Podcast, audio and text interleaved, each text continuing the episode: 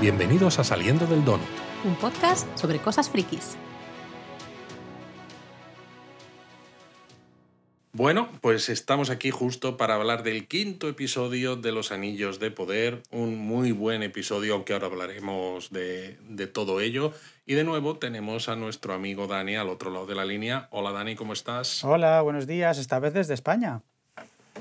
Estás ahí, además, oye, muy bien, ¿eh? porque está de viaje, está en Madrid y aquí no, no falta. ¿eh? Está aquí para comentar justamente este nuevo episodio de Los Anillos de Poder titulado eh, Separaciones, ¿no? Creo que lo han traducido en español, Partings. Partings. De todas maneras, claro, sería raro, después de los donuts que hemos hecho de historia de la Tierra Media, de los donuts anteriores, de los Anillos de Poder, no tener a Dani aquí es que no podríamos. No, ya no podemos, ya no podemos. Aquí Dani, si es Anillos de Poder, tiene que estar. Y dice, oye, Dani, si quieres estar en algún otro, yo abro la puerta. Yo ¿eh? no digo nada, que yo mi puntito, yo mi puntito Marvel también lo tengo, ¿eh? Que Lo mismo me uno a algún otro, lo mismo me uno a algún otro, pero vamos, yo... Luego hablamos, luego hablamos. Fíjate que estaba, estaba esta mañana desayunando con mi madre y no tenía ni idea de lo del podcast y le estaba hablando y no, es que me tienen de asesor de Tolkien y, y, y hace el eye rolling este, digo, por supuesto que sí. Claro.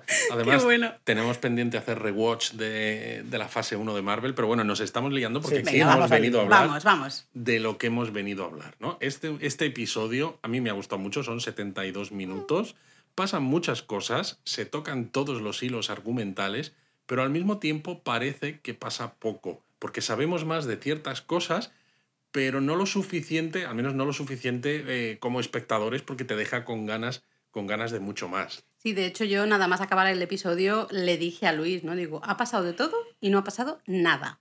¿no? Realmente es la sensación que se me quedó después de ver este episodio.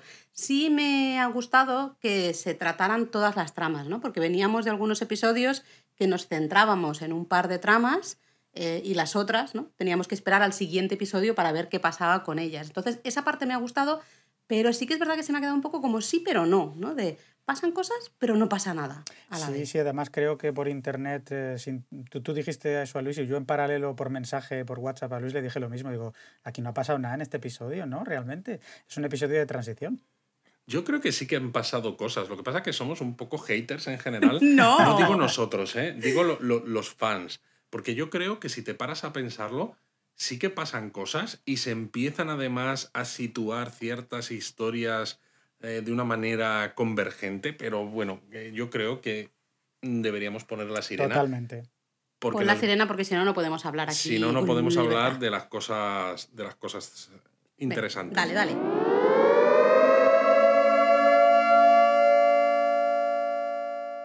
Bueno, pues en este episodio, claro, en lo que estábamos diciendo, se tocan todos los palos y eso significa que hay cuatro arcos que algunos se van entremezclando. Tenemos el de Arondir, Adar, Ostiriz, eh, los orcos, etc. Luego tenemos a los pelosos con el extraño. Tenemos a Elrond y Durin y demás. Y luego tenemos Númenor, que lo he dejado yo para el final, que si no me decís cosas feas, porque si lo pongo al principio yo me lío a hablar. Y, y ya no hay episodio, ya no hay donut. Es que y ya no hay donut, te, claro. te, vemos con un tatuaje de Númenor a este paso. ¿eh? Pronto, pronto, yo creo que sí, ¿eh? Hombre, cae, claro. cae. Así que bueno, empezamos en todo caso por Arondir, los orcos, Adar, todo este, este grupito, Sí. ¿no? Y ahí vemos a Bronwyn, justamente, que se alza un poco como líder de ese grupo, bastante a su pesar, ¿no? Pide que luchen a, a su lado y ahí Luis, cuando estábamos viendo el episodio, ya me dijo, mira Laura, se le ve una oreja, ¿no? Porque yo siempre tenía todo el rato la cosa de, siempre lleva las orejas tapadas, ¿no? Y Cío, ¿no? Su hijo también. ¿No? A ver si va a haber ahí algo. Esto se es le ve una oreja redondita, ¿no? Esto es como otros episodios de otras series que, ¿no? Si son de temas de asesinatos y tal, que siempre sospechas de todos en todo Aquí momento. sospechamos de todo, de Aquí- orejas, orejas, sospechamos de Esto, orejas. esto Todo no el es mundo solo es asesinatos en el edificio y madre mía la que se está liando con lo del tema de "Esto, yo juraría que este personaje tiene la oreja de punta no solo no solo Bronwyn y- pero es que se está vol- es un poco de locos la conspiración estos son elfos y no lo Todo han el dicho. Todo el mundo tiene las orejas de punta o no, y todo el mundo es Sauron. Exactamente. Pero yo voy a decir una cosa, solo le hemos visto una de las orejas. La otra la lleva A ver, cubierta. Laura, lo Así de- que, oye, a lo mejor ¿qué te Laura, vas a ver? lo de ser medio elfo no es que tengas una oreja redonda y la otra de punta. ¿Ah, no? No. no? funciona así? No. Ah, bueno, vale. molaría pues fin Bueno, Bueno, hemos visto también, ¿no? Al- En ese, en ese arco al Waldreg, este, que es el viejo este que tenía el trozo de la espada oscura, la empuñadura. Diciendo justo lo contrario, ¿no? Que es mejor que juren lealtad a Dar y que así sobrevivirán. Y lo peor es que convence a la mitad de la gente que están en esa torre eh, élfica para ir al encuentro de Adar y los orcos, con lo cual se quedan la mitad que dicen, bueno, es un problema porque tienes menos defensores, pero la comida te durará un poco más de tiempo.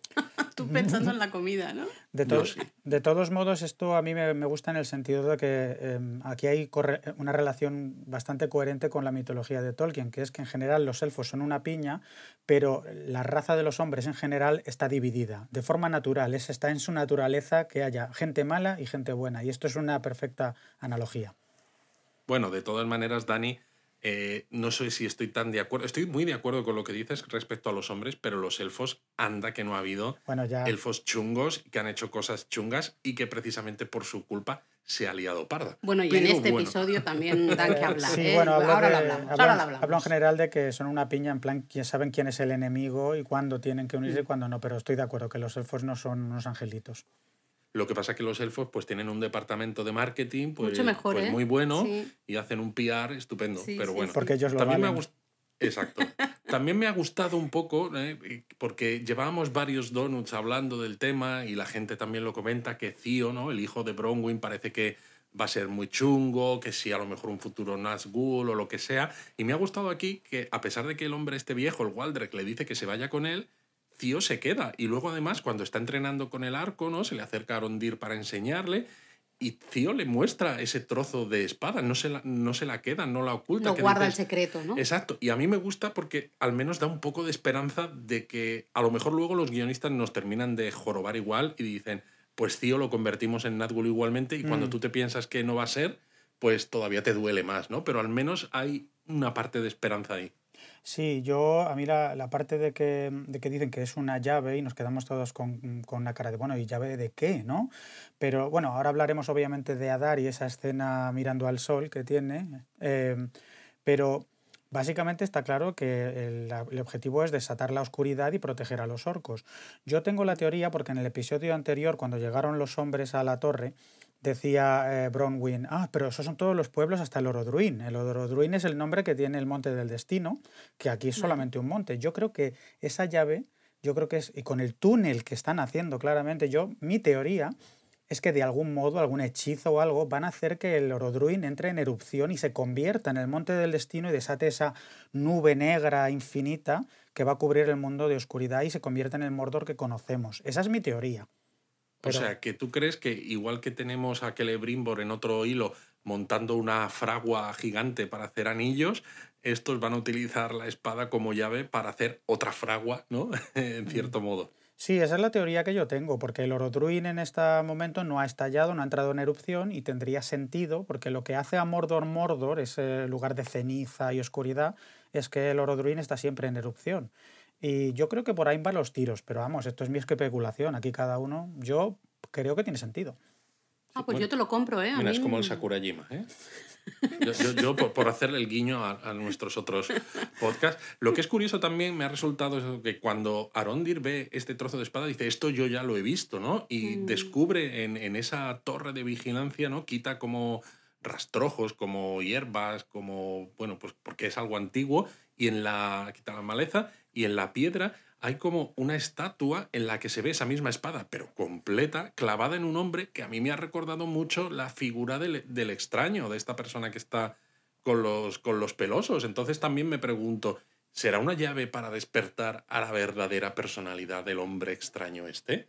Que a lo mejor, porque aparece la espada como clavada, a lo mejor se la clavas y entonces le sale el Sauron de dentro. Podría ser. Tendremos, tenemos que hablar del extraño porque ha habido un episodio bastante interesante ahí. Yo personalmente, cuando lo vi por primera vez, a mí me pareció ver el casco de Sauron, honestamente, pero podría ser. El casco de Sauron en la empuñadura de la espada. Sí, pero... Pero luego hay en horizontal, ¿no? Debajo justo de Debajo la espada, hay un hombre Hay un hombre que es verdad que por el pelo, por el, claro, lleva el pelo como un poquito más largo, ¿no? Un poco, sí.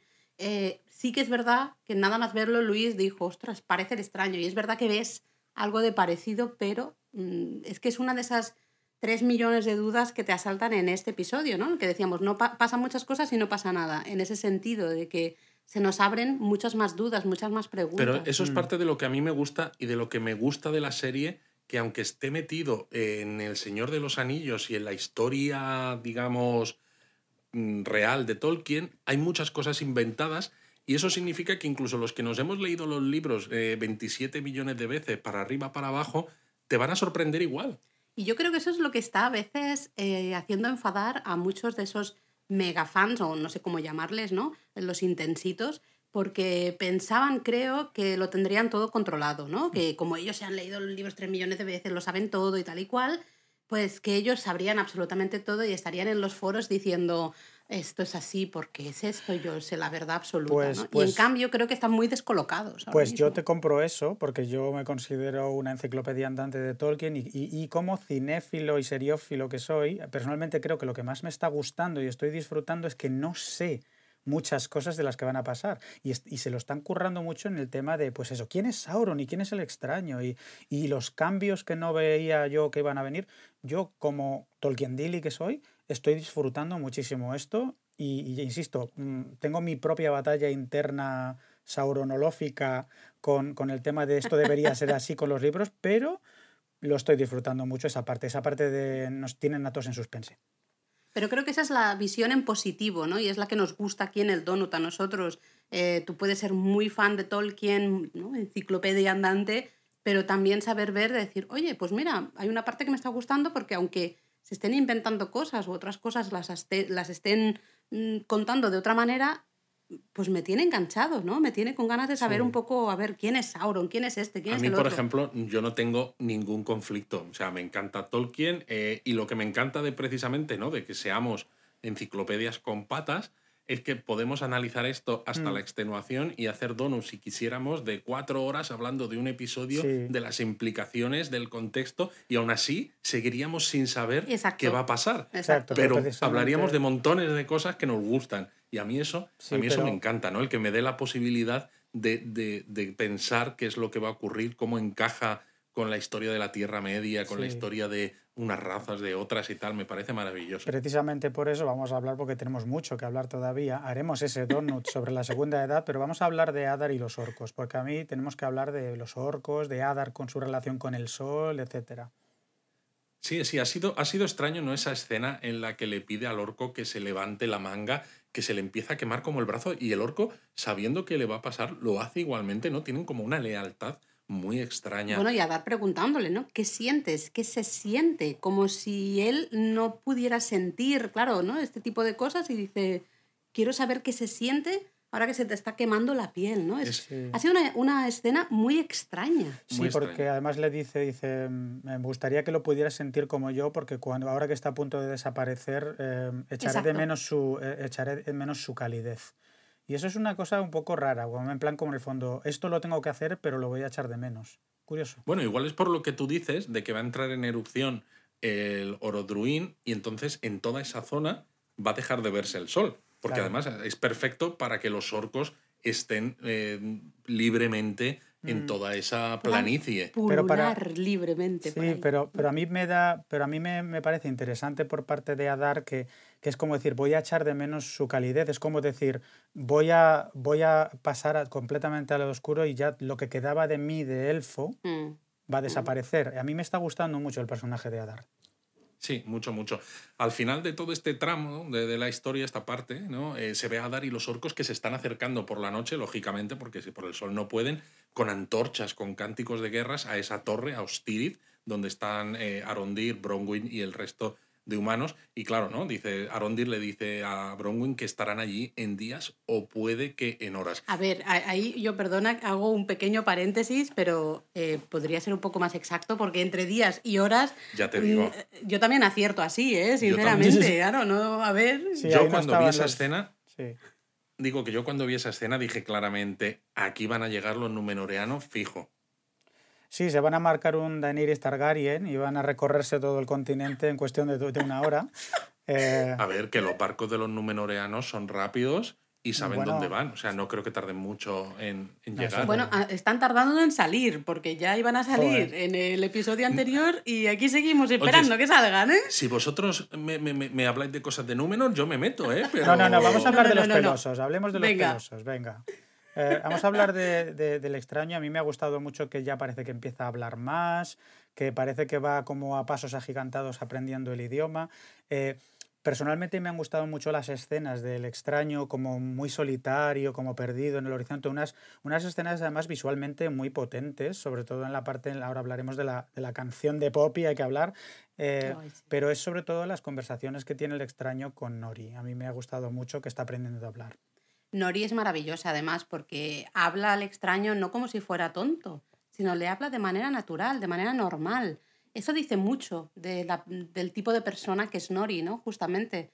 Bueno, no, no habla mi idioma o eh, simplemente está aprendiendo a hablar este idioma, es una persona bueno, extraña, ¿no?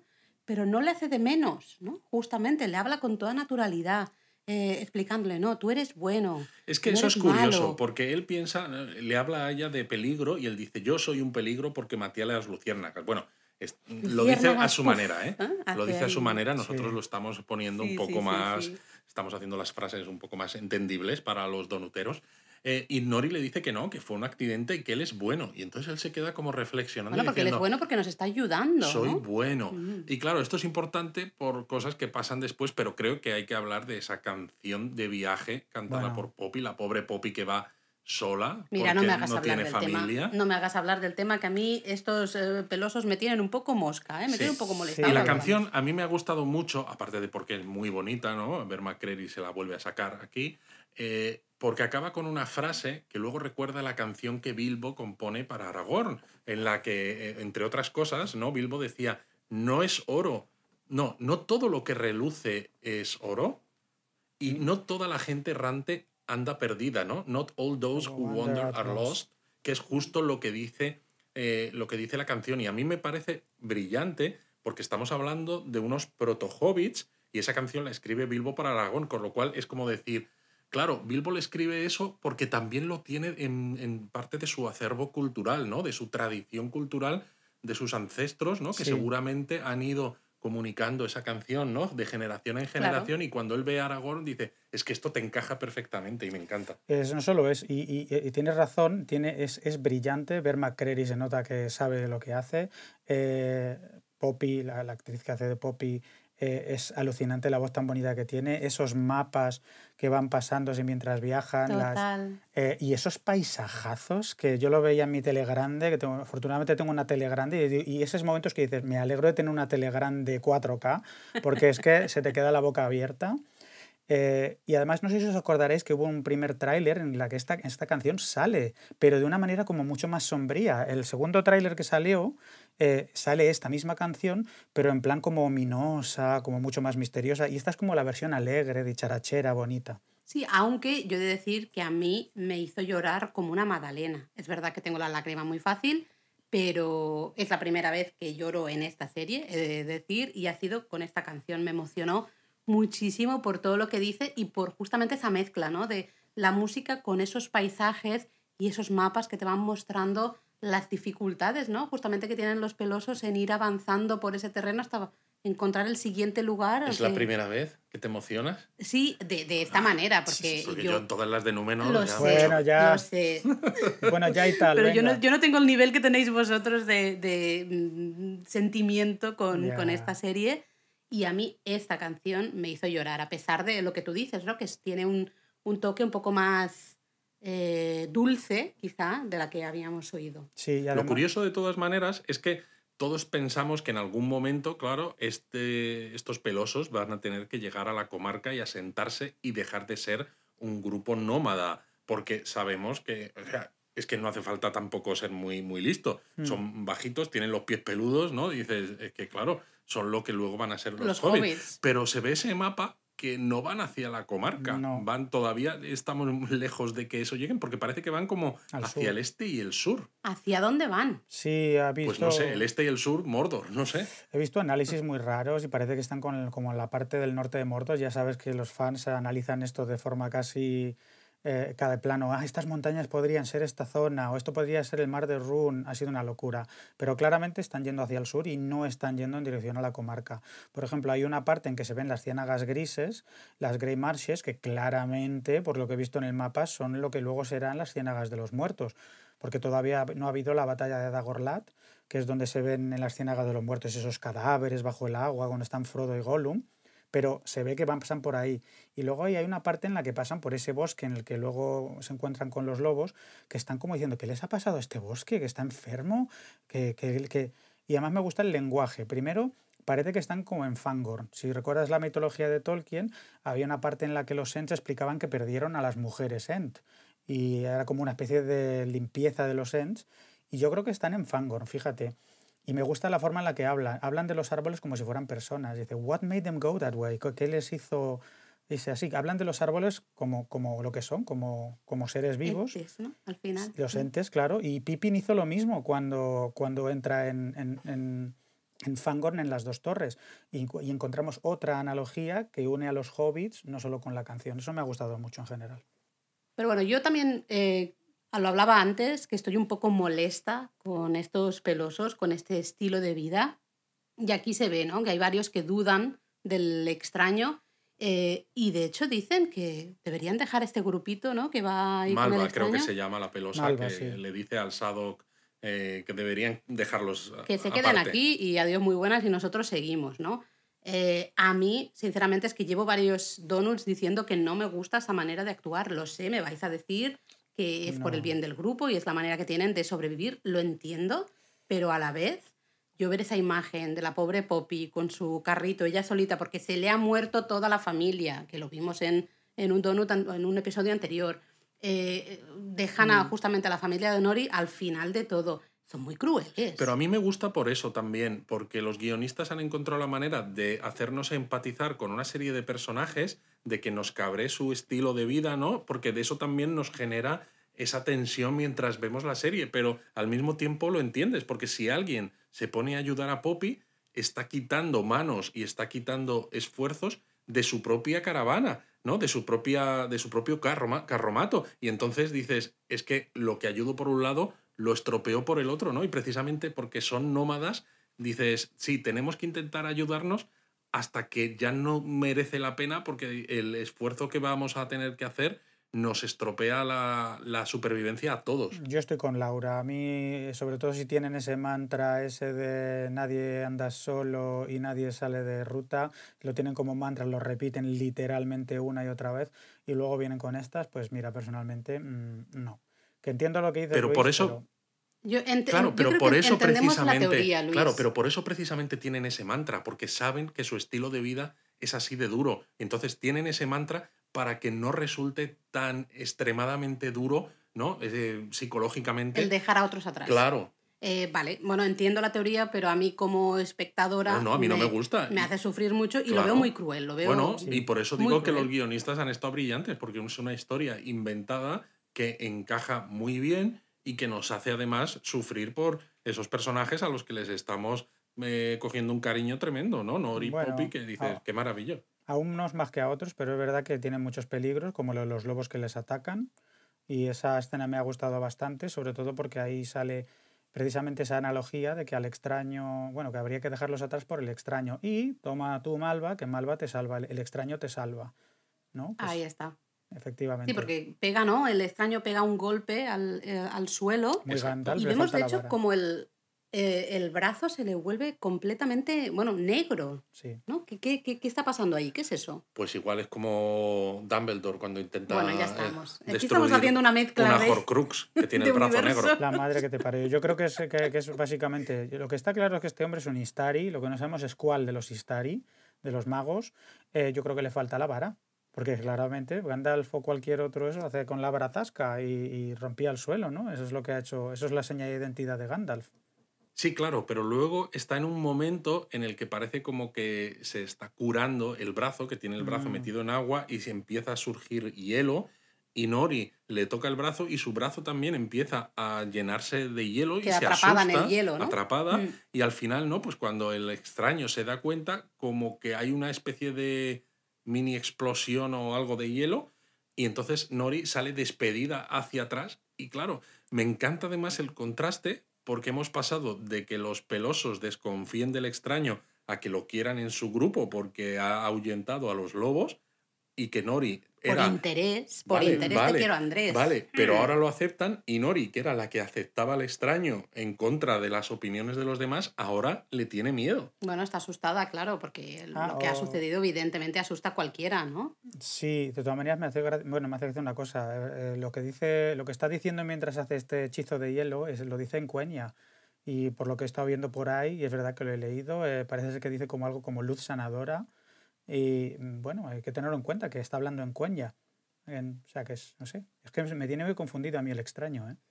Sí, no, no, no está hablando en Black Speech. ¿Y ha sido aquí donde se han intercalado algunas imágenes así como muy rápidas o no ha sido aquí? Es que Mm. recuerdo algo, una parte de una escena que se veían como imágenes muy rápidas y pensé que era justo cuando Nori sale disparada, pero no recuerdo muy bien. No, creo que Quería no. comentar, no, no, vale, Creo pues que lo, no. lo he soñado, lo he soñado. Pero creo que es una parte interesante también en este arco que todo lo relacionado con el extraño, que se combina, ¿no? Que hay un grupo de gente con apariencia extraña pero un poco malvada, que yo diría que tienen orejas de humanos, ¿no? Porque aquí nos fijamos mucho en las orejas. Bueno, en nuestro Discord ha habido debates, ha habido debates con imágenes, con círculos, mostrando casi con ángulos, diciendo esto no es realmente redondo, tiene una- un trocito Como si que fuera el puede-". bar, Bueno, como sí, si fuera el bar de, un partido de fútbol. El del Y hay una persona que, tiene, que está sujetando una especie de, no sé si es eh, una especie de espejo o algo, y que por el lado de atrás tiene dibujado, me, me fijé, la constelación esta, el símbolo que dibujó el extraño en episodios anteriores.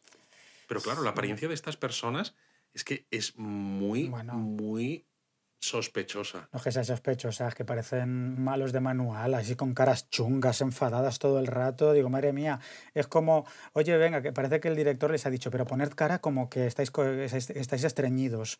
eh, porque es que, De madre intensitos. mía, intensitos, efectivamente. Claro, Yo- yo he leído por ahí que parece un culto de Morgoth o, y, y- y otras teorías, pero claro, dices, si tú estás hablando, Dani, de que parece claro, ¿no? Que el extraño es un Istari que solo le falta la vara, pero luego tienes un grupo que tienen ese mismo símbolo. Y que parece que... le están buscando, ¿no? Bueno, le están siguiendo la pista. Bueno, claro, porque la escena que se nos muestra están donde, donde cae el meteorito, ¿no? Mm. Donde él despierta, por así decirlo, ¿no? Y parece como que van a seguir para intentar buscarle dónde está. sí. teorías de quiénes son, porque bueno, recordemos que uno de estos eh, actores, de hecho, era el que cuando lo vimos en los trailers, que lo hemos visto finalmente en este episodio, todo el mundo, ¿no? Hubo el es Sauron, es Sauron, es Sauron, porque aquí todo el mundo... Todo el mundo Sauron. es Sauron, lo he dicho yo al Mephisto, Todo el mundo principio. es Sauron.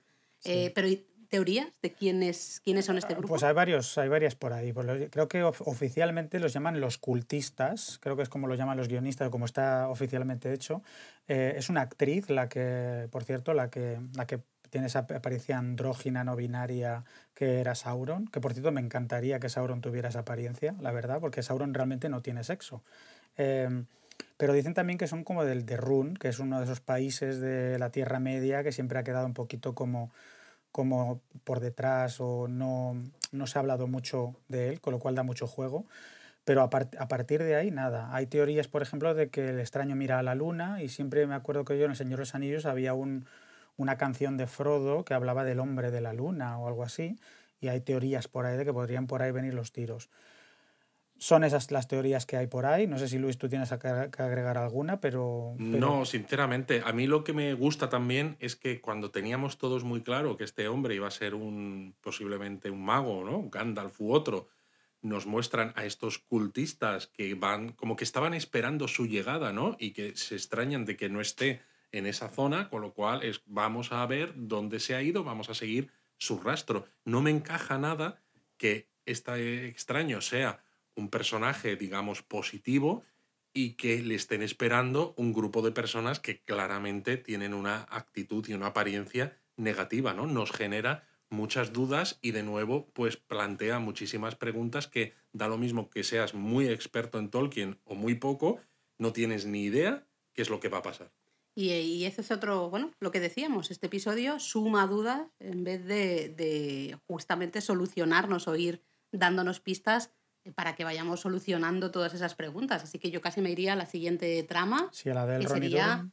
Nuestra pareja favorita. ¿eh? El Ron y Durin, bueno, yo les, les shipeo mucho, me Son gustan como mucho. Federer y Nadal. Igual, igual, Es que son, son, fantásticos es que y son, una, son una pasada, son una pasada. Sobre todo como termina este episodio. Es que además es una cosa tan tierna y tan, tan agradable. A mí personalmente el Ron Di Durin y, y si unimos a Disa son mi top 3 de personajes en esta serie de momento. Son maravillosos, ¿no? Les vemos ahí en esa cena de gala, ¿no? En, en Lindon. Eh, y bueno, aquí Gil Galad, yo lo siento, pero yo he de decir públicamente que odio a este señor, no me cae bien, no me fío absolutamente nada de él, eh, no me gusta, ya está, ya lo Bueno, he dicho. es que claro, en los, en los trailers se habían visto escenas de esta cena de gala y parecía que era, oh, mira, se llevan bien y justo lo que nos muestran es que hay una desconfianza tremenda. Mm, Yo creo que Gil-galad es, súper- es muy político porque el tío no se anda por las ramas.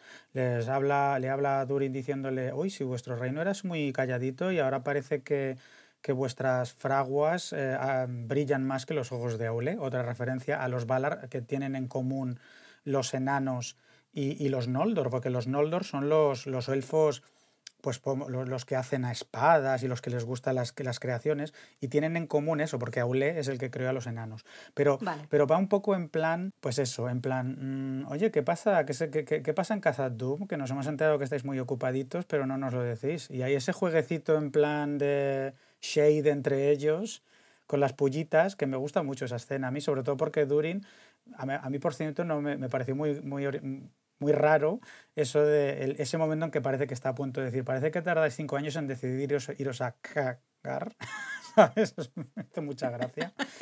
Y no quiere soltar Bueno, prenda. Sí. Lo- los, los enanos son así. ¿no? Sí, Son sí. así, además con su acentazo, sobre todo si veis la serie en, en inglés. versión original, Es ese acento maravilloso que tienen.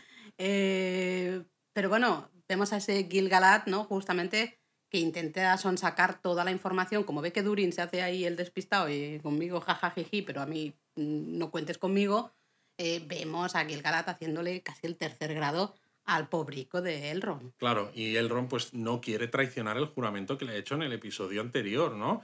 Pero lo curioso es que le, aquí le, le cuenta Gil-galad a, a Elrond, ¿no? Le pide que recuerde una historia mítica de la creación de este Mithril eh, y le dice, no, pero venga, dilo y demás, ¿no? Porque dice básicamente que los elfos menguarán sin ese nuevo mineral que se rumorea que han encontrado los enanos y que por eso le tiene que contar todo lo que sepa de ello.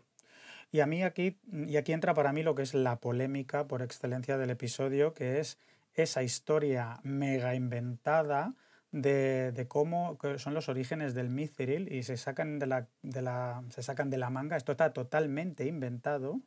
Eh, que hubo una batalla en lo alto de las montañas, de las Misty Mountains, Nubladas. estas, montañas nubladas, sí, montañas yo siempre lo veo en nubladas. inglés, eh, de un elfo con el corazón más puro que Manwë, que Manwë, para, para aclararnos, Manwë es el dios de la Tierra Media, es el, el el- el jefe de los Valar y el hermano de Morgoth, por cierto. O sea, era como el, el- el- el ar- el- eh, Morgoth era el malo y Manwë el bueno, el, el Vale. polo opuesto, ¿vale?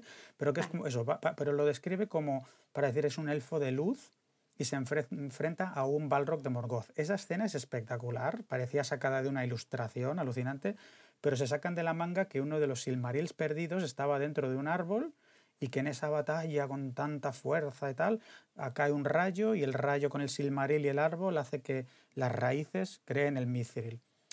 Esto está totalmente inventado y cuando lo vi dije, uy, ya verás los intensitos, la que se va a liar". Polémica, va a haber polémica. Está ¿no? totalmente inventado, pero por ejemplo, el que haya un Balrog en las montañas nubladas encaja con el Balrog que hay posteriormente en Moria, que todavía no han descubierto los enanos. ¿Por qué? Porque los enanos lo descubren cuando se pasan de avariciosos y excavan demasiado, demasiado profundo en Khazad Dûm y despiertan a ese, a ese Balrog nuevamente, ¿no? Con lo cual, aunque es totalmente inventado, pero me gusta. Pero claro, lo curioso es que le- lo, lo que les viene a decir este Gil-galad a Elrond, ¿no? Es que sin ese mineral los elfos están perdidos. Y que dices, ¿pero qué le estás contando, sí, no? yo no? no se entiende muy bien, ¿no? Esto. Y le muestra el árbol ese que hay en Lindon, ¿no? Que está afectado por una plaga, que se está muriendo y que mandaron fuera a Galadriel porque pensaban que así la plaga eh, se evitaría, pero que sin embargo la plaga ha ido más rápido incluso y demás. A ver, aquí esto es una de las cosas que a mí personalmente como lector de Tolkien nunca entendí muy bien, que es el hecho de que en la mitología de Tolkien están los primeros nacidos, que son los elfos, y que tienen que dar paso a los segundos nacidos, que son los hombres. En algún momento, y ocurre de hecho en el, Señor de los Anillos, llega un momento en que la, e, época de los elfos termina. Y en este momento, en, los libros al menos, explican que la creación de los anillos de poder es precisamente para intentar que el tiempo pase más despacio, para darles más tiempo a los elfos para que vivan. De hecho, en los libros, por ejemplo, cuando Frodo y la comunidad del anillo van a Lorien, parecen que están como en un sueño, como que el tiempo pasa muy despacio, y es precisamente por el poder del anillo que lleva Galadriel. O sea, en ese sentido está muy bien. Lo que ocurre es que la forma de cómo lo haces eso en una película, cómo lo haces eso en una serie, explicar que tienes que hacer que el tiempo pase de forma más, más lenta para que se preserve la belleza de las cosas y los elfos, sus almas, puedan, eh, puedan permanecer sin irse del mundo sin irse del mundo de los hombres. Eso me parecía muy difícil. Creo que no lo han hecho del todo muy bien, porque lo de la plaga del árbol y lo de que el mithril es la salvación, no lo compro. Compro la no historia. Se, no se entiende muy bien, ¿no? También como espectadora que tampoco tiene tanto conocimiento como vosotros, eh, yo me quedé un poco de no entiendo muy bien qué está pasando, qué me intentan explicar. El propio Elrond dice que esa historia es apócrifa, con lo cual ya está diciendo mucho precisamente para que no digamos, oh, se lo han inventado y tal, pero bueno, si es que la propia historia es apócrifa, o sea, que lo más probable es que no sea cierta, ¿no? Y además yo creo que es un truco y que es una falsedad, porque, y ahora os cuento mi teoría. De todas maneras, primero hay que contar que además luego que Lebrimbor le dice a Elrond que él ya sabía de todo esto, de que los enanos seguramente habían descubierto algo y que querían enviarle a él para investigarlo y que se lo quería contar, pero que sí, no le dijo, eh, no le permitió que se lo contara, ¿no? Mm. Y me resulta, y le habla de su padre además, ¿no? De Arendil, eh, de que hizo lo que hizo porque era el único que podía hacerlo y demás. O sea, es de nuevo le está tirando de la lengua a Elrond para que suelte prenda. Yo tengo curiosidad por ver por dónde van a ir los personajes de Celebrimbor y Gil-galad, porque yo, por ejemplo, Gil-galad en los libros y de hecho en El Señor de los Anillos sabemos Gil-galad muere en la batalla de la Última Alianza y es uno de los bueno, que al final hay una unión entre los gondorianos y los elfos para, para derrotar a Sauron, eso lo sabemos ya. O sea, Gil-galad es bueno, lo que pasa es que es un personaje muy político y al mismo tiempo es muy del lado de los elfos, pero entiendo que pueda generar antipatía. A mí Celebrimbor de momento me parece una especie de genio despistado que simplemente quiere eh, hacer algo mm, a la altura de lo que hizo su abuelo, Feanor.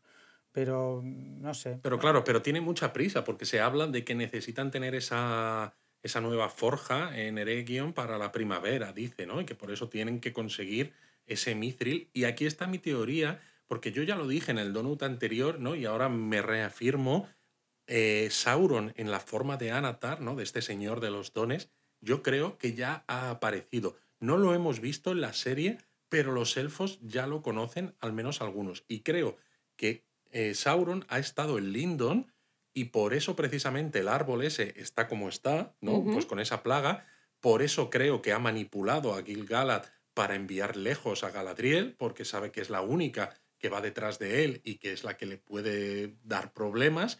Y creo que se ha ido de Lindon a Eregion y por eso está Celebrimbor con esas prisas tan brutales para montar la fragua y demás. Y además creo también que la historia está eh, inventada del Mithril, ¿no? que se dice que es apócrifa, creo que también puede ser otra manipulación de este, de este Sauron en esta forma, porque el propio, lo que tú decías, Dani, el propio Tolkien en las cartas, y se dice en El Señor de los Anillos, eh, los elfos que quedan en la Tierra Media son los que aman la Tierra Media, pero que quieren preservar al mismo tiempo la belleza de Valinor y de los Valar, y por eso crean los anillos y imbúen a los anillos del poder de preservar, no de crear, sino de preservar. Si no, si, si esta historia es cierta y con el Mithril ya se arregla todo, no tiene sentido la creación de los anillos. Y sabemos que la serie nos va a mostrar la creación de los anillos porque se llama Los Anillos de Poder. Yo. Eh, Dos cosas. Primero, la historia inventada del origen del Mithril la compro. Está inventada, pero me gusta, me gusta bastante. Y la otra es em, Bueno, pues que básicamente te compro la teoría. Yo siempre sostengo que Sauron no va a aparecer como un señor oscuro chungo, sino que tiene que aparecer como un elfo angelical que los tiene a todos engañados y que en algún momento el espectador sabremos que es Sauron, pero los elfos no sabrán que es Sauron. Yo creo que por ahí van a ir los tiros, que no se nos va a presentar a un Sauron completamente distinto del que tenemos en mente. Eso está clarísimo. Vamos a... yo te digo, yo creo que sí que ha salido y que por eso, eh, por el hecho de que se vayan a hacer los anillos luego, eso es lo que muestra que esa teoría de que el Mithril va a salvar, va a, salvar a los elfos es falsa, porque por eso se crean los anillos, porque eso se van a dar cuenta de que, ha sido manipulado, que han sido manipulados por Sauron. Igual lo, lo, cuentan de una manera diferente. Bueno, iba a decir diferente a los libros, pero no se cuenta mucho en los libros, ¿no? En, Tolkien simplemente cuenta que llega un momento en el que, que Lebrimbor se da cuenta de que Anatar no tiene buenas intenciones, que crea tres anillos sin que él se entere y que son los anillos que, que, se quedan los elfos y que no tienen la influencia malvada de, de, Sauron. Vamos a hablar de Elrond y Durin, pero yo, por ejemplo, os digo que a mí me encantaría que la temporada terminara con Anatar como, eh, como eh, entrando en, eh, con los elfos y que a lo mejor haya un primer plano en el que en los ojos se vea el ojo de Sauron y entonces el espectador sepa, ostras, es Sauron. A mí me encantaría que la temporada terminara en plan De este sí que sí, después de todas las teorías que hemos tenido, ¿no? Yo te, compro, yo te compro eso porque funcionaría muy bien, ¿no? Y me imagino eso, ¿no? Con la fragua ya terminada en Eregion, ¿no? que le por ahí y de repente entra ese personaje que está haciendo de consejero, ¿no? Para, mira, pon esto aquí, haz esto de esta manera, esto y tal, y que digamos, leches, este es Sauron. Exacto. Bueno, vamos a hablar del Ronnie Durin para terminar esto, que nos queda todavía hablar de tu querido Númenor. ¿Vale?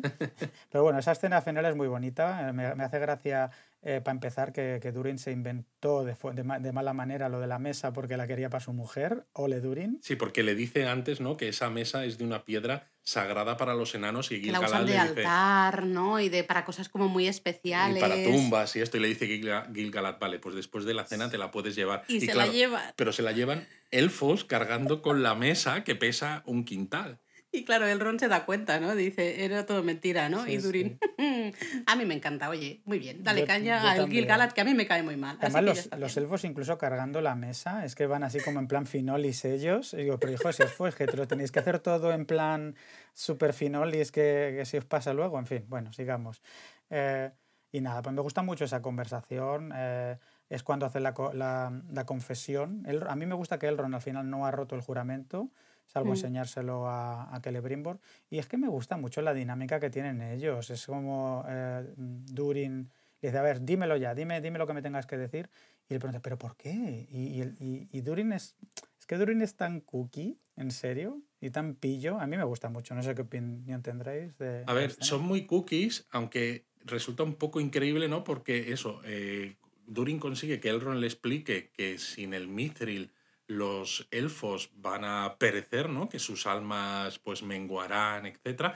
Y bueno, eh, Durin está súper encantado, ¿no? Eh, cuando el otro le dice, el destino de todas las razas de los elfos está en, mano, en tus manos, ¿no? Y Durin dice, repítemelo otra vez. ¿En qué manos? ¿En qué manos? El rol se lo vuelve a decir y luego dice, ¿en qué manos? ¿En qué, manos de quién está? En las tuyas, en las tuyas. Pero me encanta además la frase cuando le dice dame la carne y dame la cruda, ¿no? Como por decir, no te andes con paños calientes, ¿no? Give me the meat and give it to me raw. Bueno, em, esto ha salido ya, esta frasecita ya está en plan meme en los, en los foros de gays frikis porque se podría, em, en inglés podría ser otra cosa muy, mm, muy chiqui, como se suele decir en inglés, ¿vale?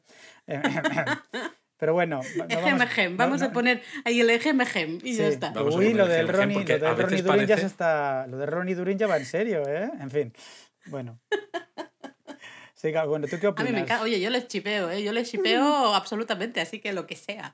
Yo acepto lo que sea. Si hay que hacer cambios en universo Tolkien, pues mira, aquí tenemos un cambio que podría ser interesante. Sí, exactamente, pero bueno, a lo mejor esto es, es como al final, pues siguen excavando para que al final encuentren el mm. Balrog.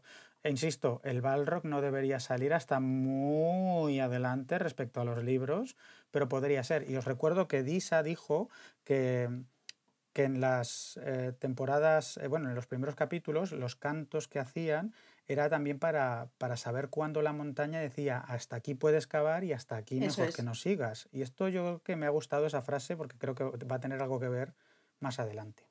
Pero bueno, ¿me vais a dejar hablar de Númenor en algún momento, sí o no? No. Pues nada, pues bueno, Venga, hasta aquí ha llegado, hasta aquí ha llegado el donut. Venga, hablemos de, de Númenor. Númenor. Númenor, hay que decir bien la R, que si no... Exacto, es que se están preparando para partir, aunque al final solo van a ir tres barcos y poca gente realmente, ¿no? Porque son 500 soldados. Pero bueno, es eso, es un primer viaje, tampoco quieren arriesgar muchas vidas de numenoreanos, es, bueno, también porque confían mucho en su propia capacidad, ¿no? Y su propio nivel militar. Sí, a mí eso me ha decepcionado un poco. En los libros parecía que tenían un ejercitazo brutal que iban a la Tierra Media, pero entiendo que esto es distinto. Tengo que hacer mención, que Luis estarás de acuerdo, en ese pedazo de plano de la estatua de Arendil con el Silmaril en la frente, que a mí, vamos, Totalmente maravilloso. Y creo que eso, que todos esperábamos un gran ejército, pero es un poco también ese juego de las expectativas con los trailers y demás, que nos han puesto la miel en los labios, pero si lo piensas, es que son cinco temporadas y los numenoreanos van a mandar esos ejércitos que nos van a dejar con la boca abierta más adelante, porque todavía es muy pronto, eh, porque hasta donde nos han contado ahora, los numenoreanos ¿no? Eh, son una cultura muy aislacionista y todavía no han pisado la Tierra Media desde que llegaron a Númenor. Y de hecho, ¿no? Se veía en, en episodios anteriores que Halbrand ni sabía que existía esa isla y ese tipo de, de humanos, ¿no? Con esas, esos grandes dones ni, ni nada. Entonces es eso, es un primer momento de mandar a los numenoreanos fuera de, de la isla. Pero bueno, hablemos de la hija de Elendil, porque si no, si te dejamos aquí empezar a ti a hablar de Númenor, mm, no callas, Luis. Entonces vamos a centrarnos. eh, que vemos a esa hija de Elendil, que no sabemos mucho de ella, pero que se ve claramente que no quiere que se marchen, ¿no? No quiere que, que los numenoreanos se marchen. Y le dice al hijo de Farazón justamente que hable con su padre para, que, para evitar justamente esa, esa marcha, ¿no? Eh, yo creo, esta es mi opinión, que no es mala, que ella no es mala de por sí, sino simplemente no quiere eh, que se marche su padre y quizá su hermano, ¿no? No es mala de por sí, pero está más cerca de las tesis de Farazón y de su hijo, ¿no? De vamos a mantener a los numenoreanos a salvo en Númenor, es decir, de tesis un poco más nacionalistas barra populistas, y creo que la van a conseguir llevar hacia ese terreno sin que ella en origen sea mala y que eso va a generar ese conflicto entre- en el propio corazón del Endil, ¿no? De, de yo quiero, que, quiero hacer lo que es correcto, porque además en este mismo episodio, ¿no? En la relación del Endil con su hijo Isildur, se ve que aunque sea su hijo, él es muy estricto, ¿no? Y sobre todo muy, muy honorable, ¿no? Para él el honor lo es todo y hacer lo correcto, etc. Y cuando su hija se vaya para el otro lado, creo que vamos a sufrir. A mí el personaje este de Hermión, ay, perdón, Earien, eh, me da- me- Qué me- malo es. Soy muy malo. Me empieza a dar un poquito igual, la verdad. Parece como un personaje un poco de, de, mm, de postín. Aquí parece que ni siquiera interactúan entre ellos. Ella está ahí como pasando por el público. Ay, que se me va la familia. Y parece que no han hablado entre ellos. Y tiene una relación un poquito creepy con el hijo de Farason. Me interesa mucho más la relación que tiene Farason con su hijo. Tiene una escena que para mí es muy potente porque por fin empezamos a ver un poco eh, esas- esa doble, mm, bueno, no doble personalidad, sino ese doble juego que tiene Farason de ir de guay con la reina, que por cierto mencionan por primera vez que es su prima, que eso es así, que es que es su prima hermana. Eh. Ese juego que tiene el hijo diciendo, pero ¿cómo permites esto? Y dice, mi, mi padre nunca hubiera permitido que pasara esto, no sé qué. Y, y es como, eh, eh, no digas nada delante de la gente, todavía no. Y es cuando él le dice, los elfos son los que van a responder ante nosotros y si no eres capaz de ver estratégicamente la ventaja que tiene hacer esto, es que no has aprendido nada. A mí eso me ha gustado mucho y además Farason empieza a tener, bueno, como actor, personalmente me está gustando bastante porque este personaje va a ser clave en las temporadas eh, siguientes con la caída de Númenor. A mí me ha gustado Pero- mucho esa parte. ¿Qué te dije yo? En donuts anteriores tú decías que el personaje de Farason, el actor, que no te convencía mucho. Yo digo, creo que está muy bien porque está manteniendo esa La apariencia, apariencia, ¿no? de que es fiel a la reina y por detrás el tío te la va a meter doblada. Y justo aquí se ve, porque además, claro, y además me gusta mucho porque en esa conversación menciona ¿no? que el mandar barcos va a suponer para Númenor eh, materiales, eh, maderas, comercio, impuestos, ¿no? Todo eso que, el- que decíamos en donuts anteriores de que, vale, eh, se está mezclando todo a la vez, porque lógicamente, ¿no? Tal como se está contando la historia, el, la línea temporal está muy comprimida para que pueda, podamos tener un montón de frentes Para que abiertos pueda ser contado, al si mismo no, tiempo. Vamos a tener la parte de los numenoreanos como transmisores de cultura a humanos que son menos avanzados que ellos, porque la parte de Miriel, ¿no? Ella envía a esos numenoreanos para ayudar, pero al mismo tiempo hay una segunda motivación de los numenoreanos que seguramente algunos de esos soldados que van en los barcos a lo mejor sean más fieles a las ideas de Farason que a las de Miriel, que lo que quieren es que un Númenor sea el, el líder de todos esos humanos en la Tierra Media, ¿no? Entonces nos van a contar las dos historias en paralelo. Yo, lo que te, yo por, por ejemplo, mm, te- tienes razón, yo ahí admito mi, mi- mi- no mi error, pero era mi primera impresión. No es un error, se tenía esa impresión entonces y ahora tengo otra, y eso es bueno, ¿no? Porque eso significa Es que, bueno. Que el personaje me está ganando. Y esa es la parte respecto a los libros que cambia mucho esa compresión, porque eso del tributo, de tal, eso ya existía. O sea, Númenor ya tenía relaciones con la Tierra Media y los tenían como una especie de dioses y en, y en cierto punto unos, unos verdugos, porque eso, los mataban a impuestos, les tenían en plan como esclavos, pues eso, los lowman, que decía ese tonto lava del capítulo 2. Y, y bueno, Efectivamente. me gusta Pero que por lo mola menos... mucho, Mm. Mola mucho que lo cuenten así, porque de esta manera podemos ver ese cambio, ¿no? Esa llegada de Númenor a la Tierra Media y cómo eso va a afectar también a la relación de los númenorianos con el resto de culturas que hay en la Tierra Media, ¿no? Pues con ese miedo porque son muy avanzados, ese- esas tensiones por los impuestos, pero en algunos otros dirán, hoy mira qué buenos que nos enseñan cosas y esto. Pero más resultó curioso además, ¿no?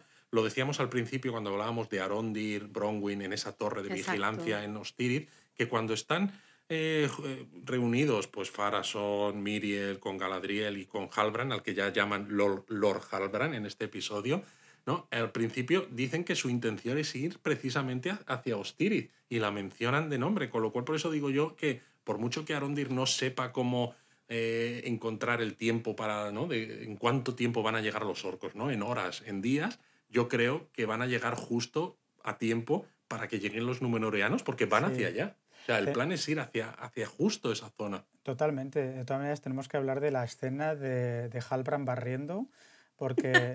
¿Pero qué coño está haciendo ese señor? Está ahí con la, esa, ahí como pasando el rato, pero digo, "Se- señora, usted sabrá hacer unas espadas de alucinantes, pero de barrer no tiene ni idea, ¿eh? De espada sí, pero recoger no. O la, esa escoba reparte la mierda hablando en plata, eh, o él no sabe recoger. Vamos, es, es terrible. Yo pensé exactamente lo mismo. Digo, Sí, ¿pero sí. qué está haciendo con esa escoba? Madre está mía, sois- repartiendo. Sois unos haters de Númenor. Yo hablando aquí de la estrategia de que si van hacia Ostirith y me decís, vale, muy bien, pero vamos a hablar de la escoba y no habéis dicho absolutamente nada de No, lo que yo digo. vamos a hablar Vale. de, de Halbrand sí, porque siguen sus treces un, un poco de "Ah, yo paso de todo esto, a mí no me liéis, a mí Sí. dejadme aquí eh, no, no recogiendo, sino repartiendo el polvo que genero a la hora de crear Claro, espadas porque y ya en esos primeros momentos, ¿no? Parece que Halbrand no quiere asumir ese papel que Galadriel tiene muy claro y eso es lo que hace, ¿no? Que digan en ese momento, vale, pues vamos a volver a reunirnos, ¿no? Por la mañana, en cuanto amanezca, y ya decidimos qué hacemos con esta expedición porque Farason aprovecha para decir,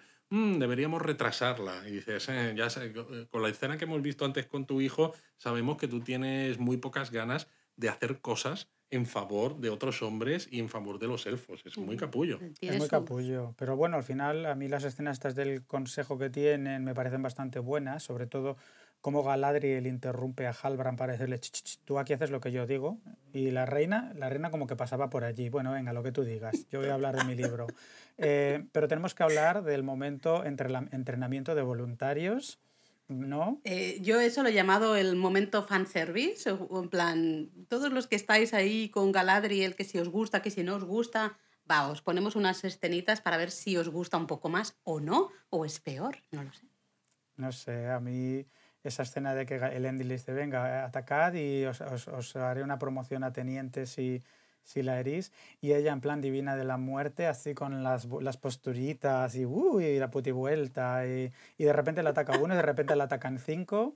Y ella, que vamos, la tía ni se despeina, anuncio de L'Oreal total. Eso me ha parecido un poquito un cliché de otras series.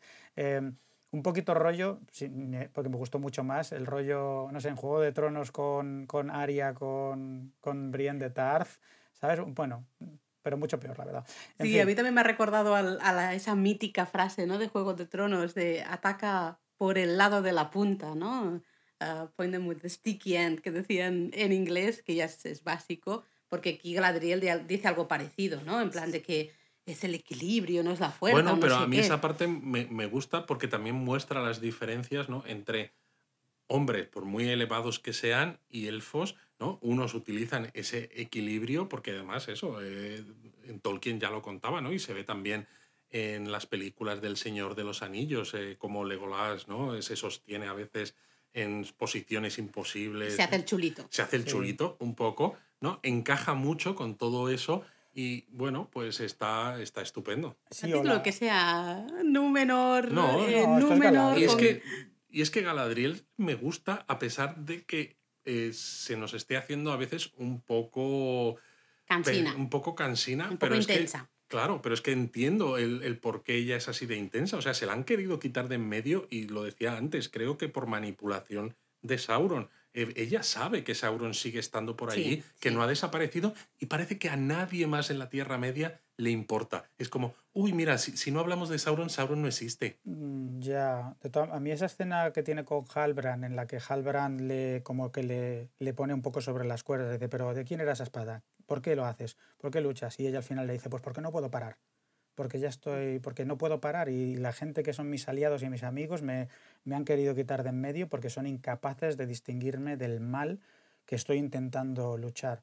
Y en ese momento, pues me ha gustado. Me ha, me ha parecido un momento un profundo de Galadriel. En plan, yo soy así, yo soy, yo soy así porque el mundo me hizo así, básicamente. Sí, porque además ves la desesperación también un poco, ¿no? Es decir, es que esto, si no lo hago yo, parece que lo que tú dices, ¿no? No lo va a hacer claro, Y por eso me gusta, y claro, me, me hacen gracia a veces, ¿no? Esas discusiones que ha habido incluso en el Discord nuestro, ¿no? De, oh, es que tendría que ser más diplomática, es que tendría que ser... Es como, pero si es que está desesperada, que lleva mil años persiguiendo. Pero bueno, hablemos de Isildur. No me dejas, no me dejas enrollarme. ¿eh? Ya está, ya está. Hablemos de Isildur, que está un poquillo ahí en tierra de nadie, ¿no? Porque claro, recordemos que como se había quedado fuera de la Guardia Marina esta. Eso es, y, parece que, bueno, él quiere que su padre le meta en el grupo de voluntarios que van a ir a la Tierra Media, pero, hoy media, no, no sé hablar, pero eh, el padre no está por la labor, ¿eh? Como tú decías, él es muy, que me encanta este hombre, es muy del honor, de hacer las cosas bien hechas, de... Por eso me encaja una cosa que hay después en la que vamos a discutir, seguramente. Seguro. Pero me encaja por eso, porque es su hijo. Eh, el Endil sabe perfectamente que su hijo es buen marinero porque lo ha estado demostrando durante todo el entrenamiento, ¿no? Como cadete, simplemente en ese último momento, ¿no? Pues se salió y aún así el padre le dice que no, que no ha encontrado todavía aquello en lo que servir, ¿no? Como que tiene la cabeza en las nubes y que, está, estaría encantado de estar orgulloso de él cuando encuentre eso en lo que servir al, a la comunidad, ¿no? A, a Númenor. Mm, sí, bueno, no sé, a lo mejor mm, Isildur sabemos cómo termina, sabemos que va a ser un hombre noble, sabemos que Aragorn desciende de Isildur. Em, no sé, yo personalmente creo que me gusta que estemos viendo un Isildur joven, perdido, que todavía no ha encontrado ese, eso por lo que sacrificar su vida. Eh, eso se lo mm. dice el amigo, se lo dice Balandil, que por cierto en los libros Balandil era el padre de Lendil, todo hay que decirlo. Em, no sé, a lo mejor tú tienes la teoría, a lo mejor se refiere a cómo va a ser su destino, porque sabemos que acabará siendo el primer rey de Gondor. Exacto. Y bueno, es que no solo tiene este problema con su propio padre, sino que luego cuando habla con este amigo, como el amigo es el que hiere a Galadriel, pues le, el Endil le, le, nombra, le nombra teniente y le pide que le meta también en ese grupo de voluntarios, porque dice, vale, mi padre me ha dicho que no, pero tú como teniente seguro que puedes meterme en y tal. Y el propio Balandi le vuelve a decir que tampoco, ¿no? De nuevo le vuelve a decir lo mismo, ¿no? Es, parece que se perdonan, le pega un par de puñetazos, ¿no? Mm. Y le perdona por, haberles, por, haber, por haber hecho que les expulsen de, de la Guardia Marina, pero nada. Sí, a mí esa no sé. Em, a mí me, me, hace gracia que al final intente meterse en un barco de polizón y llegue el, hijo de Farason ahí en plan a, a, explotar el barco, pues porque sí, porque se lo ha pedido la hija. Em, y, y, bueno, no sé, em, esa escena que es un poco como que se, que, que se hacen eh, se, se, inventan esa historia de que le ha salvado la vida un poco como excusa para pues, luego al final poder meterle al grupo de soldados, ¿no? No sé. Bueno, es que le salva la vida, de verdad. Mm, sí, pero. Y es algo que yo aquí creo que vamos a discutir, al menos con Luis, seguro, porque es algo que yo en el momento de verlo dije: eh, esto no se entiende de ninguna manera. Eh, porque básicamente lo que hace es, ¿no? Se cubren las espaldas y Sildur no dice, eh, oye, me he encontrado a este, ¿no? Yo estaba de polizón, vale, ok, asumo eso, ¿no? Estaba de polizón, pero es que me he encontrado a este que ha incendiado estos barcos, ¿no? Justamente. Y Sildur no dice nada, se calla, eh, esto no se entiende de ninguna manera. Para mí, yo lo siento, no se entiende. Sí que se entiende con lo que hablamos eh, hace un momento de la, eh, de la manera de ser de Elendil. O sea, si Isildur confiesa ante su padre que estaba de polizón, da lo mismo el por qué haya hecho lo que ha hecho después, el que haya salvado la vida de uno, el que el otro estuviera haciendo algo mal. Elendil va a decir, estar de polizón es ilegal, eres mi hijo, tienes que mostrar encima un nivel de honor todavía más alto, no le va a meter en ese grupo de voluntarios ni para atrás y es posible hasta que le metan en el calabozo precisamente por haber ido, de polizón. O sea, Isildur no puede eh, oponerse a su padre de esa manera tan clara diciendo he ido de polizón. Por eso no lo dice. Claro, pero ahí entonces se muestra esa oscuridad también de Isildur, porque realmente si él piensa en Númenor, lo que debería hacer es justamente decir, oye, me he encontrado al hijo de aquí incendiando los barcos. Claro, pero Isildur ahora mismo lo más importante para él es conseguir ir en ese barco a la Tierra Media. Y es un poco lo que decía Dani, ¿no? Es un Isildur todavía muy joven que todavía no ha encontrado su camino. Mm, puede ser. Yo, la, a mí lo que me... Bueno, ya es lo que es, pero a mí me interesa ahora, fíjate, ¿Qué va a pasar con el hijo de Farason y con Earian? Porque ellos se quedan en Númenor mientras los demás van a la guerra. ¿Qué va a pasar con estos personajes mientras se quedan en Númenor? Eso es una cosa nueva, esto está totalmente inventado. Yo estoy más del lado de Laura, no lo acabo de entender muy bien esta lógica. Entiendo lo que por dónde vienes, Luis, ahí, pero entiendo que el Endil es muy estricto por una razón, pero yo más que por maldad, la diferencia es que yo no creo que Isildur sea malo, yo creo que simplemente está más perdido el pobre pues eso. Eso sí, eso pues, sí. Pues eso es lo que digo. Creo que estamos todos de acuerdo. Y Sildur todavía está un poco perdido, sabe que su padre es muy estricto porque ha intentado que su padre le meta en ese grupo de voluntarios y le ha dicho de una manera súper radical de me gustaría, pero no, no has demostrado que, que pueda confiar en ti, que te lo merezcas. Con lo cual, ¿cómo, cómo va a reaccionar el Endil si le dices estaba de polizón? Pues evidentemente no. Si fuera el Isildur de más adelante que ya es un hombre muy elevado, es que ni siquiera había habría empezado por claro, pero también está la otra manera de verlo. Es, vale, estaba de polizón, pero te estoy diciendo, te estoy dando una información que es, muy importante para el futuro de Númenor, para lo que puede pasar en un futuro aquí mientras nosotros estamos en la Tierra Media haciendo cosas. Claro, pero si le da esa información, él acaba en un calabozo, la expedición no se envía, eh, y seguramente, pues entonces Númenor a lo mejor no acaba, meten también a Farason y a su hijo en la cárcel, eh, Miriel se queda como la reina absoluta y entonces todos esos sueños que tuvo Miriel en el episodio anterior,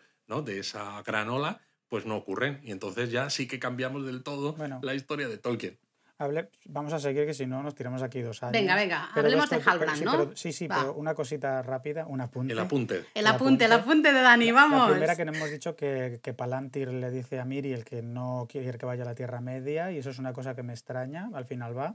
Y la segunda, la anécdota. Eh, ese plano de cómo cargan a los caballos en los barcos era casi cómico, me he partido de risa, o esos caballos que los, cuergan, que los meten con cuerdas al barco, y esperemos que no hubiera caballos en ese barco, pobrecitos. Pero bueno, Hablemos de Halbrand. Hablemos de Halbrand, va, contadme. Pues nada, pues que al final se mete en el gremio de los herreros. Suponemos que es porque. Em, porque Halbrand, cuando estaba con Farason en la cárcel, que Galadriel se escapó, yo creo que al final Halbrand le dijo a Farason que, oye, que es que se va a la torre con la reina, y, a cambio le dio el, el de este. yo creo que hay un momento en el episodio en el que cuando está hablando con Galadriel ella le dice, ¿no? Es como, eh, has conseguido esto traicionando. No, no, no sé cómo lo dice, porque tendría que volver a ver el episodio, pero hace referencia a que gracias a algo que dijo Halbrand consiguió el, sello este de, del gremio. Sí, pero, pero bueno, el caso es que em, a mí Halbrand al final me gusta A ver, me gusta y no me gusta. Primero está en el tema de por qué tiene esa obsesión con la herrería. Otro puntito que podría ser muy Sauron, pero yo sigo pensando que no es Sauron. Yo creo que ahí están jugando con nosotros, ¿eh? Mm. sinceramente. Totalmente. Luego tenemos esa escena que hemos hablado antes, tan buena de que tiene con Galadriel, que me ha parecido una escena muy potente a nivel de actuación y que da mucha dimensión a los personajes. Y que fíjate que creo que es lo que hace que Halbrand al final, casi literalmente en el último segundo, coja su, su insignia de rey y, y al final se, se, se apunte de... Se apunte- Acepte, ¿no? Un poco esa propuesta de, Sí, bueno, por- propuesta, casi obligación. Claro, porque habíamos hablado antes que ese consejo eh, con la reina, Farason y demás, dicen nos vamos a volver a reunir y Halbrand va a volver a tener que estar ahí. Y claro, Halbrand en esa reunión anterior era el que estaba un poco dudoso, con lo cual si Halbrand dice que sigue teniendo dudas, la expedición no se va a mandar, ¿no? Y A cuando aparece el elfo, ¿no? No, el elfo, el numenoreano para decirle Lord Halbrand, le están esperando, Sí. ¿no? Se le ve salir de la herrería y enfoca la cámara a la mesa donde está ese, bueno, ese Símbolo, colgante que él llevaba con ese, ese- con ese símbolo y parece que lo deja ahí y esperan dos segundos y entonces se ve la mano como agarra ese, ese colgante con el Cambia símbolo de opinión, ¿no? y cambia de opinión y dices, jo, qué guay. Pero claro, las escenas también en, este, en todo este arco con Halbrand, a lo largo del episodio, hay flashbacks de cuando él estaba en las tierras del sur de pequeño, que me han resultado curiosas porque es volver a unir otra vez toda la parte de Halbrand con la, la historia de los hombres Bueno, del a ver, eh, no sé si están jugando también con nosotros ahí, porque sí que es verdad que Halbrand dice, ¿no? Que cuando se sepa las cosas que él ha hecho, eh, pues ya le van a mirar mal, ¿no? En plan de tú, y tú también, le dice a Galadriel, tú también me vas a mirar mal, como que no me vas a querer. Y ahí se nos juntan con esos flashbacks que dices que, tú, bueno, claro, y no vemos a un adolescente y suponemos que es Halbrand, ¿no? No, no lo sé, porque luego he leído que en realidad se llama Rowan, ese adolescente, ¿sabes? Claro, Entonces, por eso a mí no me queda claro. es que Yo no lo hay momentos, claro. en, hay momentos en los que parece que es un flashback, pero hay otros momentos en los que igual son los que se han ido de la torre, ¿no? Eh, liderados por el Waldreg, pero el Waldreg este parece muy, parece muy más joven. Y Adar no está tan desfigurado, ¿no? Tan marcado. Creo recordar, también solo he visto el episodio una vez, ¿eh? Pero diría que está un poquito mejor, no está tan desmejorado como... No tiene tantas cicatrices en la cara, quizás. Sí, me suena que está... ¿Tú qué crees, Dani? ¿Tú crees que son flashback o tú Yo crees que no. son los hombres que se han ido de Ostiriz, que se han encontrado con los orcos y Adar? Yo no creo que es un flashback, yo creo que son los hombres que han llegado a, a al, al poblado, que estaban ahí ya todos y, se, y les juran. Yo no creo que sea un flashback. Me ha gustado, Vale. e- es mi opinión, podría ser, ojalá, que ahora no lo había pensado, honestamente, que está que lo habéis dicho. Mm, Me gusta la idea, pero no es que creo que justo sea un sale en cómo ese está momento. montado, claro, tal como está montado. sí. Sí, el montaje es un poquito confuso.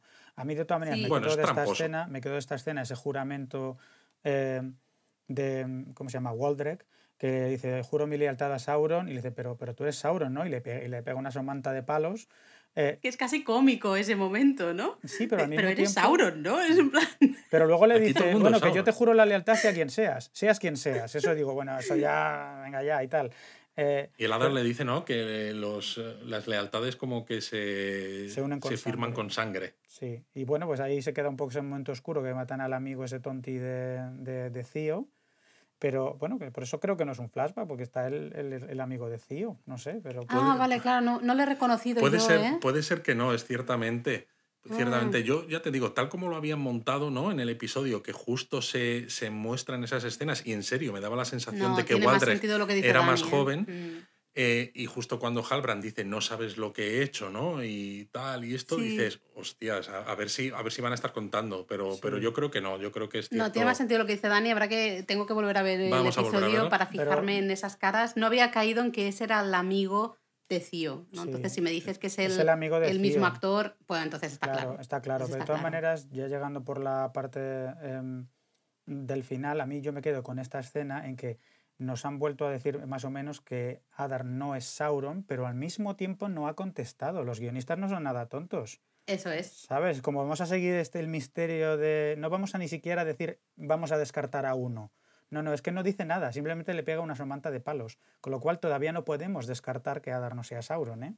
Exacto. Pero bueno, el final del episodio a mí me ha parecido muy emotivo. Yo con este se me ha encogido el estómago y me han venido las lágrimas a los ojos, ¿no? Porque se ve a soldados con armadura yendo al puerto, ¿no? Y recuerdo un poco cuando están yendo hacia el puerto, a mí me ha recordado a esa escena en la tercera película, la del retorno del rey, cuando Faramir y otros soldados en Gondor con armadura cabalgan por las calles para volver a luchar contra los orcos y los Nazgûl en Osgiliath mientras la mm, gente les tira flores. Pero claro, en ese caso la escena era muy triste porque sabían que iban a una muerte segura. Aquí es mucho más alegre porque confían mucho en sí mismos, en sus capacidades, etc. Pero me ha recordado muchísimo. Es que Same Energy total, lo han hecho a posta y a mí me ha gustado mucho esa escena. E, y tengo que destacar lo de las armaduras eh, numenoreanas, así en plan con escamas de, de mar Qué preciosidad, sobre todo la de los lugartenientes grandes, así como el Endil, eh, con, el, con el casco que tiene como las alas gondorianas que parecen como las que llevan los, guardas, los guardias de la ciudadela en Gondor, exactamente igual. Eh, me ha encantado, me ha parecido emocionante eh, y Joder, que quiero comprarme una armadura eh, numenoriana.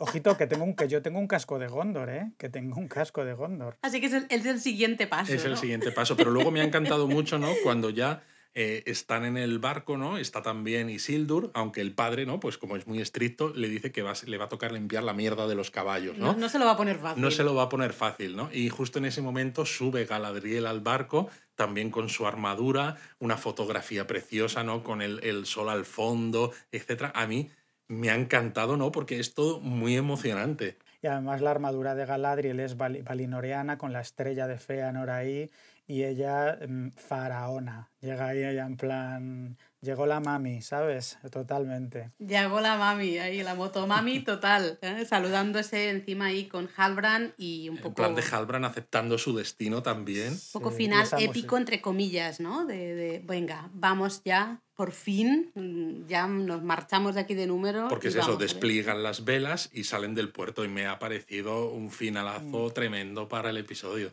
Sí, porque termina además con ese planazo de, de, eso, de Valinor, de Númenor al atardecer, con ese musicón de Bear McCreary, mm, finalazo de película, maravilloso. Comentarios finales para ir terminando. A pues ver, Luis, a, mí Me ha, a mí me ha gustado mucho, a pesar de lo que hemos dicho, de que pasa mucho, pero pasa poco, tal.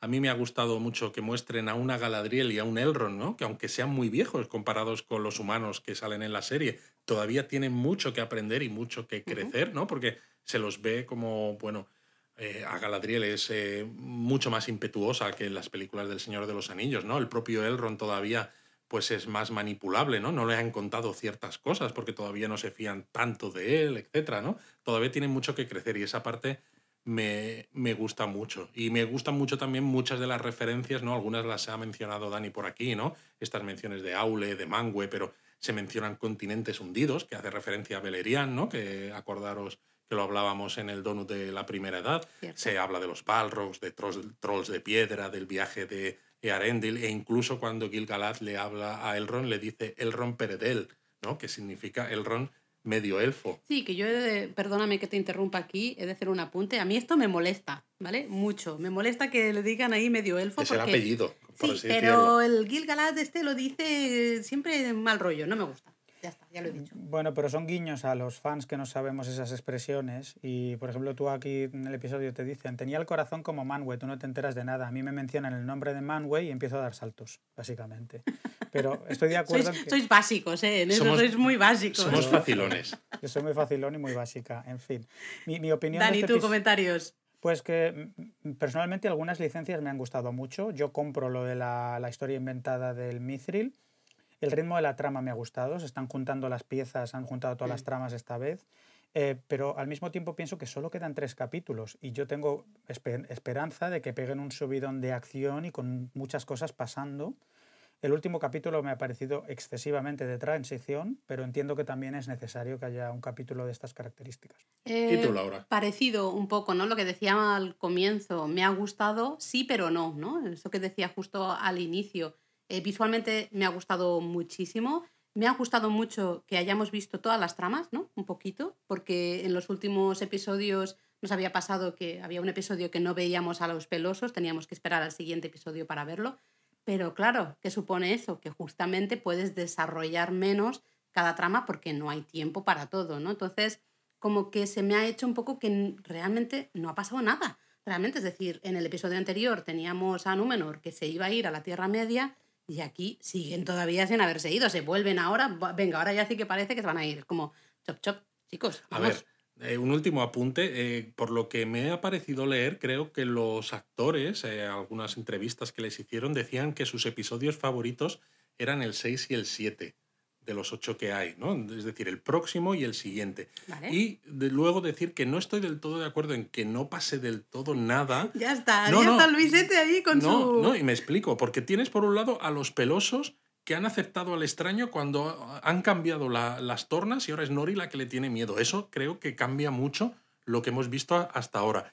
Tenemos a ese grupo de humanos con Arondir que están a punto de ser atacados por los orcos cuando los numenoreanos sí, pero van ya a llegar. estaban en el episodio anterior, igual. Hombre, pero no, ahora están. No ha avanzado nada la trama Hombre, en ese sí, sí, ha avanzado porque ahora están separados. Eh, hay una. El tío ya no es lo que parecía, quizás, no parece tan oscuro. Los numenoreanos van a llegar justo cuando lleguen los orcos, etc. Hemos conocido un poco más de las eh, intenciones oscuras de Farason. Eh, nos ha hecho sospechar lo que yo decía antes de cosas raras en Lindon, ¿no? Con esa posible, posibilidad de que Sauron. Bueno, yo Simplemente voy a decir que estoy de acuerdo contigo, Luis, totalmente con todo lo que dices, pero creo que los tres últimos capítulos se van a centrar en, personalmente, en, la, por así decirlo, consolidación de Mordor, la batalla de los Númenóreanos contra Adar, un poco el origen de los anillos de poder sin llegar a, ello, yo creo que se revelará a Sauron, y lo que decías de Farason, y, que creo que cuadra con lo que estaba yo diciendo antes, es que... Em, el hijo, la hija de Elendil y Farason que se quedan en Númenor va a ser cuando van a empezar a meter cizaña antiélfica, aprovechando que la reina y todos esos soldados se han ido de Númenor. Yo creo que ese va a ser el, bueno, pues por dónde van a ir los tres capítulos restantes. Y, y, si es como bien dices que los actores han dicho que el capítulo 6 y 7 van a ser interesantes, pues yo personalmente emocionadísimo y con muchas ganas. Yo estoy de acuerdo contigo, creo que pensamos lo mismo, nos han presentado un montón de cosas que nos van a llevar eso a juntar tramas en los últimos capítulos y a que se se empiece a liar parda, pero que todavía nos dejen con la miel en los labios respecto al desarrollo de ciertas tramas, porque no olvidemos, nos quedan cuatro temporadas. Claro, es que aparte de ¿eh? tres episodios todavía. Y yo, queda, mucho. Sí, y yo ya lo digo, mm, vamos a terminar la temporada en plan, joder, quiero más. Eso es como va, así es como va a terminar. Lo tenemos todo claro, ¿no? Segurísimo. Segurísimo porque eso no creo, además, la siguiente temporada que llegará eh, un año después, una cosa así, ¿no? Ah, que empieza el día 7 a rodarse, el día 7 de octubre y además, eh, es, bueno, no spoiler, pero un momentazo, que al final vuelven a Nueva Zelanda, que ha salido que, mm, sí, lo, dijeron que lo trasladaban a Londres y así es, pero está confirmado que van a rodar eh, de nuevo también en Nueva Zelanda. Y eso ya, para mí, es garantía de escenazas como la que hemos tenido hoy de la transición de los hobbits bueno, pues va a ser maravilloso entonces, porque Nueva Zelanda realmente es la Tierra Media. Es la Tierra Media. Y te tengo que hacer el comentario que me voy a ir a Nueva Zelanda en enero. Ya está, sabía yo que lo iba a decir. No, te quería dejar paso porque sabía que, lo ibas a decir. Tenemos que haber acabado ya. ya. ya. hablamos de eso, venga y tal. Nos vas a dar mucha envidia, pero oye, a lo mejor luego algún donut especial se puede hacer de cuando vuelvas de Nueva Zelanda de localizaciones, ¿Tienes lugares. Ya, ¿Tienes ya todo el itinerario montado? Sí, ya hablaremos de ello, pero sí, tres semanas me voy a recorrer todas las localizaciones. ya tengo las excursiones, voy a ir a Edoras, voy a ir a Hobbiton, voy a ir a todo, al Monte del Destino. Ya lo hablaremos, ya lo hablaremos. Oye, hecho, esto, esto tiene que ser un donut especial, ¿eh? Lo compro, pero ya. Oye, si no tienes sitio en la maleta. Eh, para ti en concreto, no. Tú eres muy grande, Luis, no cabes. Ah, ahora es por eso, ¿no? Eres muy grande, eres muy... Bueno. Lo dejamos aquí. Dani, como siempre, muchísimas gracias. Muchas gracias, a vosotros. Ya tengo ganas y nos de vemos la semana que viene. Os, queremos 3000.